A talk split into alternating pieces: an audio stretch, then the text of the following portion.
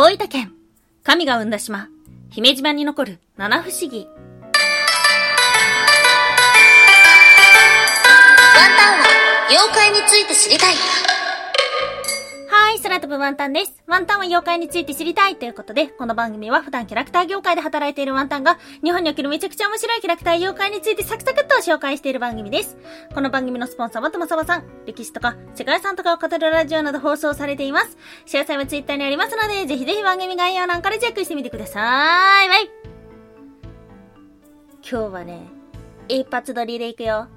はい。ということで、毎週木曜日は日本中の妖怪を探しに行く妖怪日本一の旅をお届けしておりますが、まあ、これからのシーズンね、行きたいよっていう方、そして毎年行ってるよっていう方もいらっしゃるのではないでしょうか。はい。今日お届けをする都道府県は、大分県。はい。県庁所在地は大分市ですね。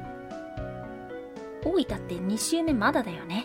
た、多分。はい。まあ、大分県っていうと、妖怪の話を調べていくんですが、あんまりいない。うん。強いて言うんだったらカッパではあるんですけども、大分にしかいないものっていうのがあまり出てこないんですよね。ではあるんですけども、九州、四国地方、ここにはもっと面白いお話があります。はい、ということで今日はね、神話のお話です。うん。今日は、こう、ワンタンもね、神話についてはね、そこまで詳しくないんですけども、国生みのね、伝説紹介をさせていただけたらと思っております。そして後半の方はね、そんな、えー、特別な妖怪はいないんじゃないかと思ったんですけども、妖怪時代での町おこしはしているらしくって、まあ、ちょっとね、興味深いものを見つけたので、こちらも紹介させていただけたらと思っております。今日は3つに分けてお話をしていきましょう。まず1つ目、神が生んだ姫島は何番目の島？そして2つ目、伝説が残る姫島七不思議。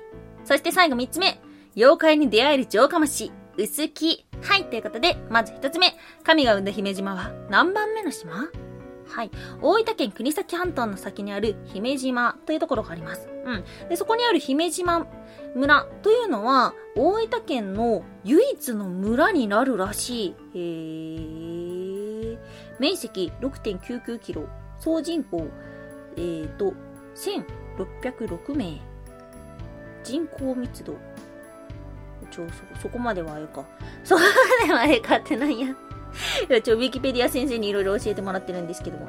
はい。ということで、こう、大きいんでしょうか小さいんでしょうかワンタンはあまりですね、島に訪れたことがないので、詳しくはわからないんですけども、まあそういった島があるみたいです。湯布院からも行けるのかな？そんなに遠くないように出てきたんですけども、はい。そんな姫島は、神が生んだ島と言われているんです。うん。ワンタンね、最初の方にお話ししたように、神話そこまで詳しくなくて、この収録のためにね、ちょこちょこっと調べてるんですけども、今日は国生みのお話をしていきましょう。はい。イザナギとイザナミと神様が生んだ島というものがあるんですけども、そのうちの一つが姫、姫、しべしべしべ、姫島と言われています。はい。国生み、まず、8つの島を生みました。現在の名前で紹介しましょう。淡路島、四国、沖ノ島、九州、壱岐島、津島、佐渡島、本州。はい、この順番で作っていきました。そしてその後さらに6つの島を作ります。小島半島、小豆島、周防大島、姫島、五島列島、男女群島。はい。ということで、今紹介した6つっていうのは、岡山、香川、山口、大分、長崎、長崎ということで、ほとんど九州と四国地方ですね。うん。で、この4つ目、えーと、えー、伝承に残ってるのは女島と書かれてるんですが、まあおそらくこれが姫島だろうと言われているんです。はい。いや、これびっくりですね。国生の伝説の中の、あの、最初の島っていうのが、まさかの、こう、我が兵庫県の淡路島だったということになんかちょっと誇らしく思ってしまいました。はい。そんな姫島、なんだかちょっぴりシュールな七不思議が残っておりました。はい。そちらの紹介をさせていただきましょう。えー、えー、っと、編集入りました。はい。今日の二つ目。伝説が残る姫島七不思議。はい。姫島七不思議のお話をするときに登場人物が一人出てきます。はい。ここはですね、国海以外にも様々な伝説があるのですが、その時に、えっ、と、現在の韓国の王子が求婚した女性が逃げ、そして日本に渡り姫島にたどり着いたと言われています。その逃げてきた女性の名前が姫こそ。彼女もですね、ここの島に祀られてるみたいです。はい、ということで、紹介させていただきましょう。七不思議まず一つ目。浮きす。高潮にあっても。海水に浸からない場所がある。二つ目、千人堂。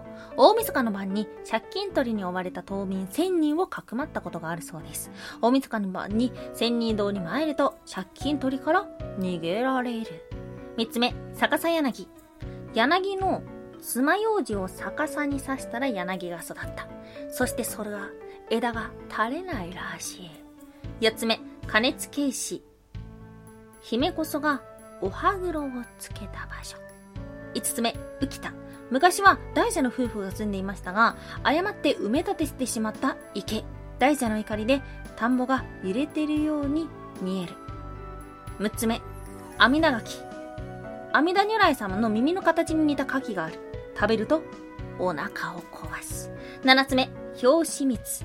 姫こそがお歯黒をつけた後に口をすすぐ水がなかったそこで手拍子を打って祈ったところ、岩の間から湧き水が出てきた。ちなみに、表紙水温泉というものもあります。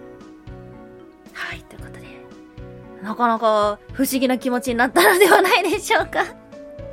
また、もうちょっと、なんか、えーっていうのが出てくると思って、これを調べただけど、なんか、わーって不思議な気持ちになってしまいました。はい。ということで、この姫島というのは決して大きな場所ではないんですけども、そうした国生みの伝説が残っていたりとか、あとは今紹介した姫こそのお話、大陸からの伝説が残っていたりとかっていうことなので、不思議な伝承っていうのが多かったんですよね。で、ちなみになんですけども、今紹介させていただいた中の浮き巣と千人堂っていうのは、水産庁の2006年2月17日発表の中で未来に残したい漁業村、漁業村の歴史文化財産100選に選ばれてるみたいです。また興味深いものがありました。はい。でね、国選択無形民族文化財というものに、姫島の盆踊りというものがあるんですけど、これが毎年8月14日から15日の間にあるみたいなんですが、鎌倉時代の念仏踊りから発展したものと言われています。でね、これね、調べたら面白いですよ。狐のお面じゃなくて、狐の化粧をしてるんですよ。はい。なんともユニークなお祭りのようです。うん。姫島っていうのは、そう、最初の方にお話をしたように、決して広い場所ではないんですけども、ギュギュギュッと密度の濃いものなのかもしれません。はい、そして今日最後3つ目、妖怪に出会える城下町、薄木。はい、ということでございます。うん。冒頭でもお話をしたように、大分県の妖怪っていうのはね、なかなか出てこなかったんですけども、この薄木と呼ばれている16世紀から続く城下町の中では、昔から様々な妖怪が住んでいたよというような伝承が伝わっていって、妖怪に会える散策マップなるものがあるみたいです。いや、ワンタンこういうのね、好きなんですよ。ちょっと見てみたいなっていうふうに思いました。で、ちなみになんですけども、塗り壁は実は薄木出身なんじゃないかな？っていうような説もあります。うん。で、この大分県の中には他にも塗り壁っぽい妖怪のボーロっていうね、ちょっと怖いものがあったりとかするんですよ。で、そこまでね、あの、はっきりした、うん、記録は残ってなかったんですけども、もしかしたら、もしかしたら、今まで塗り壁イコール福岡県っていう風に言われていたものが覆る日が来るのかもしれません。ワンタンは妖怪について知りたい。おやすみもいもい。冬やんけ。はい、おやすみももいとのワンタがぷむぷくでいたコーナーです。テンパマがなんと今日かって来週してるね。ぷむぷくというかしか言えないコーナーです。冬やんけ。もう今日寒くてびっくりしたよ、帰り道。もう感じだ。あ、冬だって思いました。もうびっくりです。本当にびっくりしてます。びっくりしちゃったもん。あ、冬だって。あっという間ですね。本当に1年が終わろうとしてるのかななんていうふうに思っておりますが、やり残したことはありませんでしょうか？はい。今日ワンタン一発撮りするっていうふうに言ってたんですけど、途中でピンポンが鳴ってしまって 変なとこで切ってしまいました。あわあわしましたね。はい。うん、少しずつ、えー、収録技術を身につけていけたらいいかなっていうふうに思っております。今日のお話っていうのは、ちょっと今までと雰囲気が違ったんじゃないかな。今までの放送っていうのは、ワンタンも自分で調べながら、あ、そうなんだって思ったりとか、えーっていうようなことがね、たくさんあったんですけど、今日はね、こう自分でも調べてて、はぁえぇー、はぁっていうふうに なることが多かった。まあこれもこれで面白かったのかななんていうふうに思っております。はい。ということで今日もお聴きいただきましてありがとうございました。以上、空飛ぶワンタンでした。